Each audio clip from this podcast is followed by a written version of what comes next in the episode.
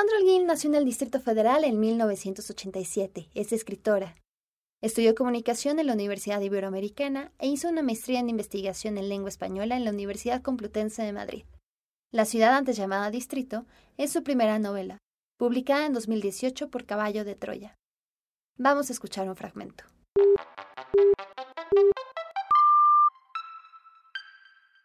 Esto es Primeras Letras, un podcast de letras libres.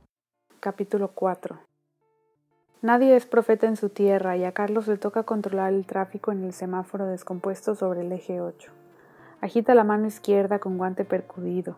Dice pásele, pásele rápido, Sonso, aváncele. Y chifla maldiciones con el silbato de plástico que lleva en la boca para detener el tráfico que baja de San Lorenzo.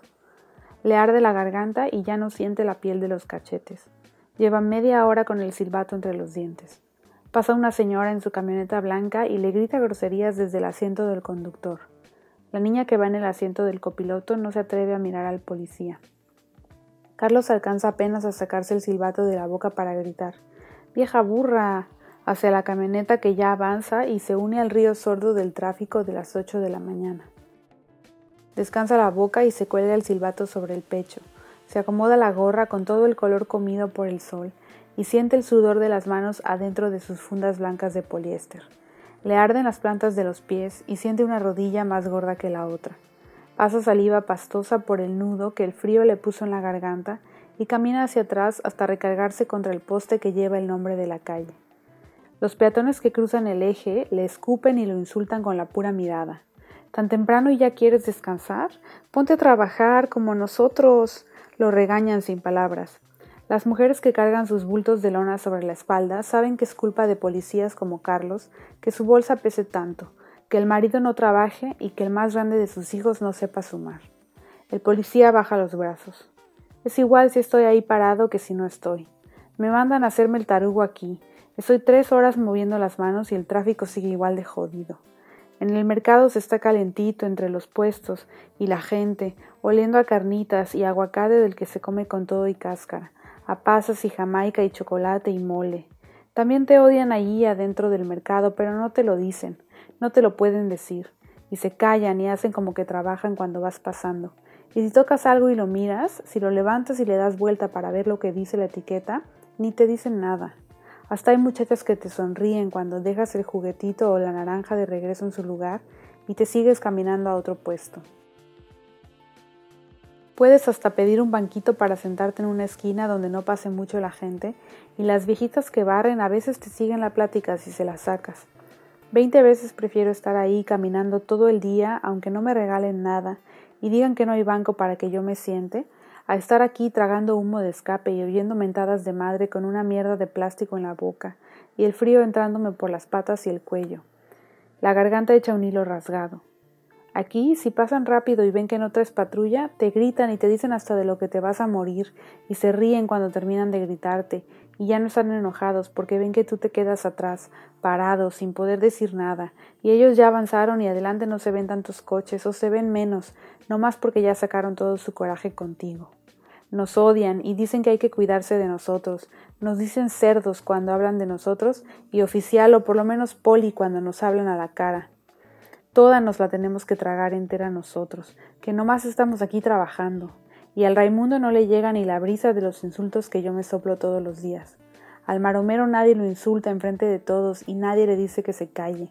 A él le dejan los huevos enteros para pararse de su silla y amenazar al Raimundo, y a mí me castigan.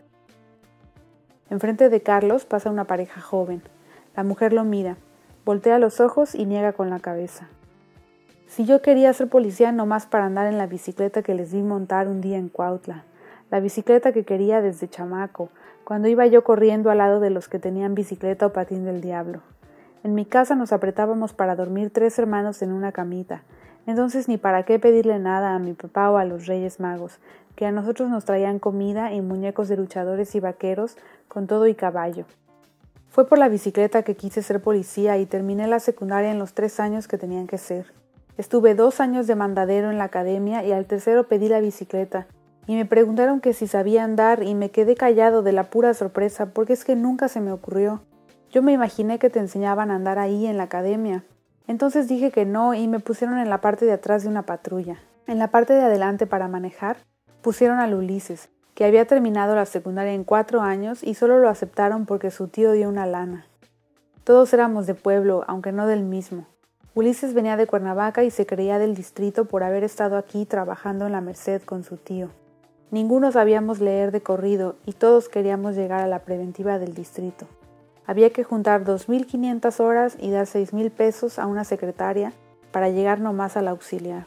Solo Ulises y yo juntamos todo. Los demás se quedaron en la preventiva de Cuautla y uno se regresó a Temoac porque se murió su papá y no quería dejar sola a su mamá. Hicimos el examen y ya nos estaba esperando el Raimundo, sin ningún chance de pasarnos a la preventiva. No tienes que ser del auxiliar si quieres ser de la preventiva, todos lo saben, pero a nosotros nadie nos dijo. Y todos los días hay que dar y dar dinero, 100 al armero para que te den pistola, 50 por cada bala, 200 al de la ventanilla nomás para el refresco, otros 200 si quieres chaleco, y te lo dan todo apestoso de sudor. Y te mandan al metro cuando se arman los desmadres, como cuando la gente no quiere pagar el boleto. Y te escupen y te jalan el uniforme y te lo rompen. 600 por una nueva camisa nomás porque se le descosió el bolsillo. Te tiran de patadas y te quitan la gorra. La de la ventanilla te dice que a los operativos no se lleva gorra. Tú no sabías que era un operativo, ni le avisan a uno o no le dicen a dónde va. Y cuando llegas y hay que entrarle, te gritan y te dan zapes en la nuca. De la preventiva no vuelves a pensar ni en el nombre. Y Raimundo te pone la camisa blanca cuando se le hincha la gana y hay que estar moviendo la mano hasta que se te caigan los dedos y ya no saques aire por el silbato. O te toque el turno de la noche y un borracho te encajone entre su defensa y una pared y saques las tripas por la cola. Ya he visto pasar a varios con su bicicleta, oficinistas con traje y corbata que hasta se paran en los pedales para darle más rápido cuando van de subida. Y yo nunca he tocado una bicicleta y no sé andar y nunca voy a aprender. No más por la canija bicicleta quería yo ser policía. Y hoy es miércoles y hay gorditas de requesón en el mercado. Bienvenida, Sandra Holguín. Bienvenida a Primeras Letras. Cuéntanos, ¿en qué consiste esta épica que es la ciudad antes llamada Distrito? No sé si me atrevo a llamarla épica. Es un libro que nace de la inspiración de la Iliada. Cuando yo leí la Iliada, la había leído, bueno, como todo mundo en la prepa, pero no me había causado gran impresión. Y luego la volví a leer, pero la idea que me quedó al final es que los niveles de violencia así que se manejan en el libro son cosas que ocurren diariamente en, la Ciudad de México, ¿no? En, ese entonces se seguía llamando el Distrito Federal. No sé, me quedé con la idea de, bueno, es que eh, como que la Iliada ocurre todos los días en la Ciudad de México y cuando terminas la Iliada no puedes decir, ay, los, los griegos son los malos o los troyanos son los malos o o pobres troyanos, porque no, también, o sea, en, los griegos hay personajes muy entrañables, ¿no? Entonces me pareció ese como dos bandos en, los que no puedes decir quiénes son los malos y quiénes son los buenos. También me parece encontrarlos en la Ciudad de México entre los policías y pues la población en general, ¿no?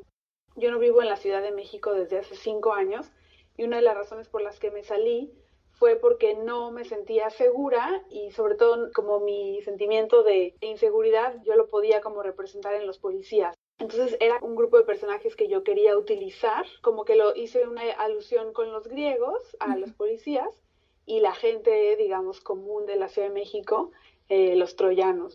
Esta es una historia, mi mejor esfuerzo para transportar la Iliada a tiempos modernos y a la Ciudad de México.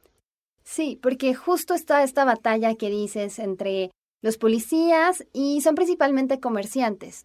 Y ves esta disputa que tú al inicio, como lector, no terminas de entender cuál es el bando de los villanos y cuál es el bando de los buenos. Y cuando terminas la novela te quedas con una sensación de que en realidad no está tan dividida la situación, ¿no? No es que haya unos buenos y unos malos, sino que las mismas circunstancias y en este caso el problema de corrupción que se vive en la Ciudad de México desencadena que los personajes actúen de cierta manera, ¿no? Y que puedan abusar de otros personajes o que quieran defenderse. Mi objetivo principal ¿no? era expresar esa idea de que no hay buenos ni malos, sino simplemente personas que se ven empujados, ¿no?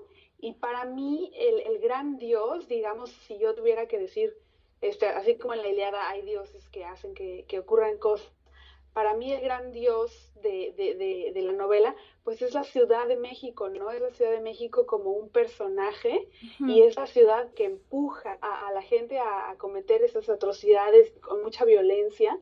Y la misma violencia de la gente afecta a la ciudad que a la vez se vuelve todavía más violenta y es como un círculo, ¿no? O sea, eh, la ciudad hace violenta a la gente porque la gente eh, violentó a la ciudad, ¿no? Esa es, es también una, una de las tesis importantes del libro y me da mucho gusto que tú también lo hayas visto así. Ahora cuéntanos, ¿quién es el maromero? Porque hay muchísimos personajes en la novela, pero quizá el que está llevando como la línea narrativa es este personaje, el maromero. Pues mira, el maromero es un personaje que ha vivido mucho tiempo en mi mente, en mi imaginación. Está basado en, en uno de mis mejores amigos, claro, no tiene, no tiene nada que ver en realidad con él, pero parte de, de, una persona que, que, es real y que estoy segura que al leer el libro se va a reconocer. Pero bueno, el maromero es, es, mi Aquiles, ¿no? Y bueno, para mí en, la Iliada el, el, Aquiles es todo, ¿no? Es el personaje para mí más maravilloso de la ficción. Y maromero pues es Aquiles, es esta persona bien complicada, muy, muy tierna al mismo tiempo, pero también muy enojada, con mucha furia, eso yo creo que es eh, la fuerza que, que empuja al maromero, ¿no? Furia todo el tiempo. Cuando ama, ama furiosamente y, y, cuando odia, odia furiosamente. Igual que Aquiles. ¿Por qué querer contar las historias de las personas que podemos encontrar en los mercados, en las calles, ahora sí que en las esquinas de la ciudad? ¿Por qué este deseo de darles voz? Porque coincidió que yo que quería encontrar como un bando así para enfrentar a los policías porque era difícil pensar como en, ok, el bando de los policías contra el bando simplemente de los habitantes de la Ciudad de México. Quería encontrar yo como un grupo específico y coincidió que en el momento en el que estaba escribiendo la novela ocurrió algo en un mercado, un caso de corrupción, y eso me inspiró y dije, ok, entonces el otro bando, los troyanos, pueden ser gente de, de un mercado.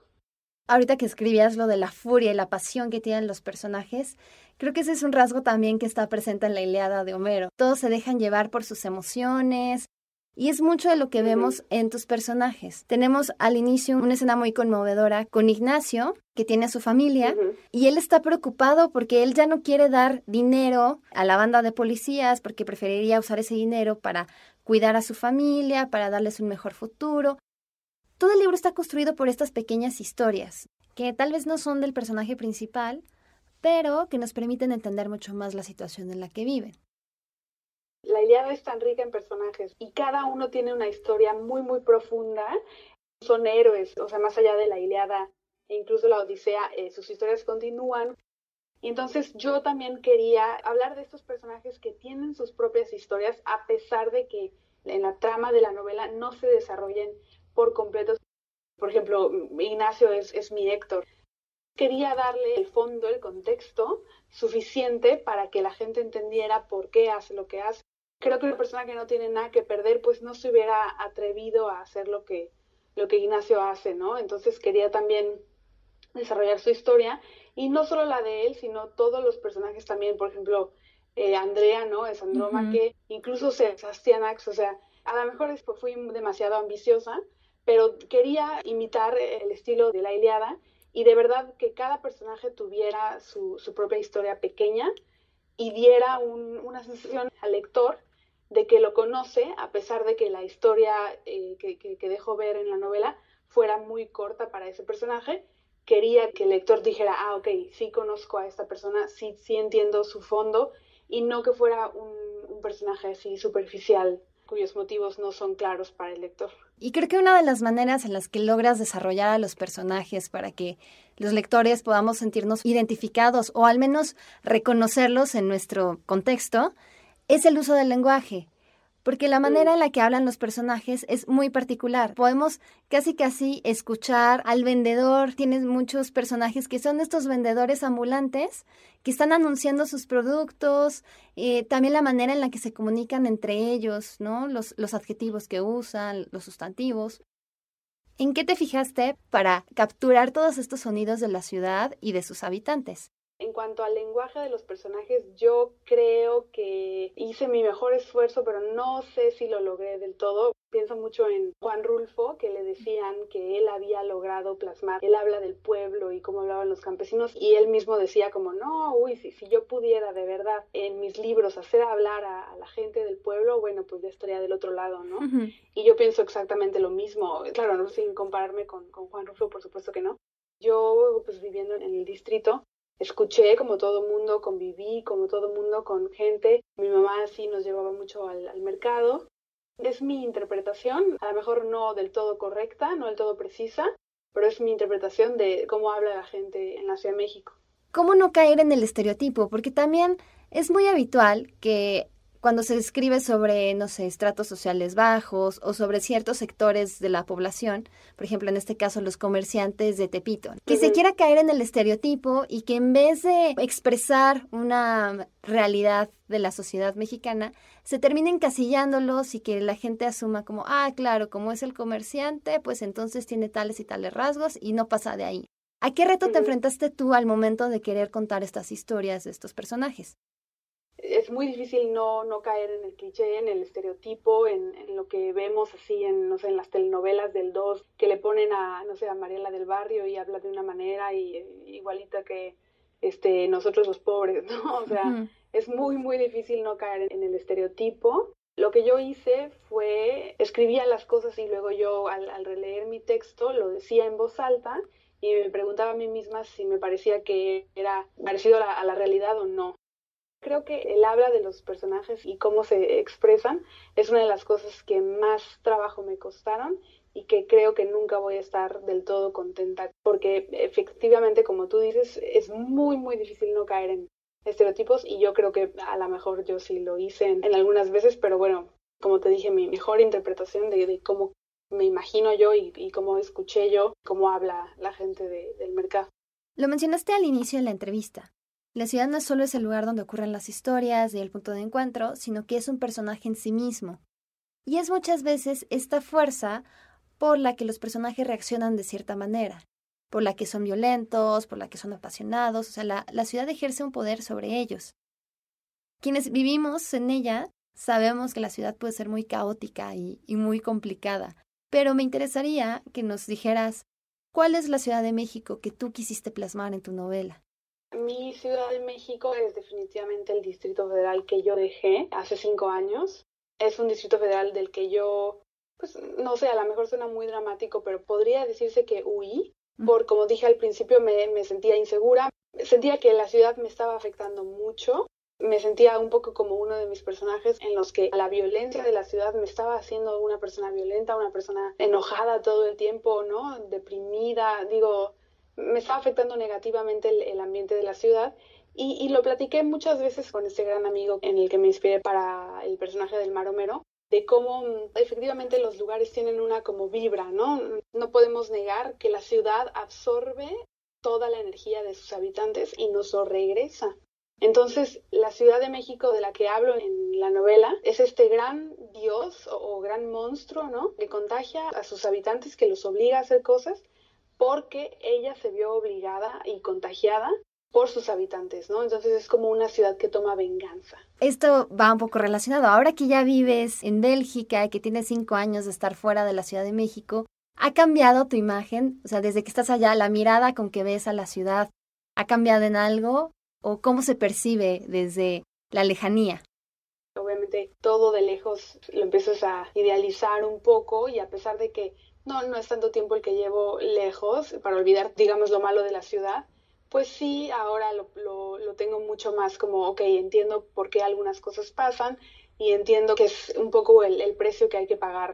En Bélgica todo es muy ordenado, todo es muy tranquilo, eh, la seguridad, bueno, es muchísima, puedes caminar como mujer tú sola a la hora que sea en la calle y no pasa nada pero también pues hay un precio, ¿no? O sea, el sentimiento de solidaridad, el sentimiento de comunidad aquí es mucho más bajo que, en México. Y entonces yo creo que, pues sí, me doy cuenta de, de, las cosas malas de la Ciudad de México, pero también de las cosas buenas. Es una ciudad que recibe el amor y ese amor se lo vuelve a dar a sus habitantes. Entonces yo creo que no solamente es furia y violencia y agresividad, también es comunidad, es solidaridad y bueno, obviamente con el temblor de hace un año lo, lo volvimos a ver, ¿no? como, como en el 85.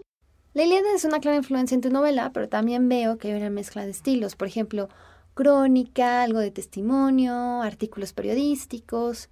Entonces, ¿qué otros textos estabas leyendo al momento de escribirla y que de cierta manera influyeron en su tono? Uy, estaba leyendo también Memorias de Adriano. Eh, me gustan muchísimo todo lo que tiene que ver con los clásicos. También leí antes La región más transparente. Eso también fue una influencia muy, muy fuerte. Leí también eh, Benito Pérez Galdós, Fortunata y Jacinta. Me encanta, me fascina cómo escribe Benito Pérez Galdós. Leer a, estos grandes, grandes autores me daba como material para yo poder hacer mi propio estilo pero sobre todo eh, el estilo para poder escribir la novela lo, lo, quería sacar yo de la propia Iliada. Entonces yo quería usar también un lenguaje así que reflejara un poco la violencia, pero también que fuera un, no solamente un instrumento para contar una historia, sino también parte de la historia, ¿me entiendes? Que el, que el lenguaje fuera un elemento muy importante de la, de la novela. Tú antes ya habías escrito cuentos. Era lo que principalmente escribías y publicabas. ¿Por qué ahora aventarte a escribir una novela? Desde muy pequeñita escribía mis cuentos, pero siempre quería llegar más lejos, más lejos, y no me llegaba una historia, no, no podía desarrollar una historia lo suficiente como para que se convirtiera en novela, hasta que escribí esta novela, que de hecho comenzó como un cuento que no formó parte del manuscrito, que escribí al otro día de haber terminado de releer la Iliada, me desperté muy temprano y, me salió el cuento así como creo que nunca en mi vida me había pasado que un cuento me saliera así de una sentada a la primera. Eh, le tuve que cambiar muy, muy poco, me salió así completo, completo. Y a partir de ahí yo dije, bueno, eso se puede convertir perfectamente en una novela. Todos los días me podía sentar a escribir y escribía bien, salían las cosas. Entonces es un trabajo de todos los días, pero también hay historias que simplemente dan y otras que no, ¿no? Entonces, pues esta me dio y, espero que encontrar más que me den para convertirse en novela y, y bueno, y también seguir escribiendo cuentos, pero definitivamente quiero escribir más novelas. Sandra, te agradezco que nos hayas acompañado en este podcast y que hayas leído un fragmento de tu novela. Yo soy Carla Sánchez. Esto fue Primeras Letras, un podcast de la redacción de Letras Libres. Pueden suscribirse a los podcasts de Letras Libres a través de iTunes, Stitcher, SoundCloud y otras plataformas de distribución de podcast.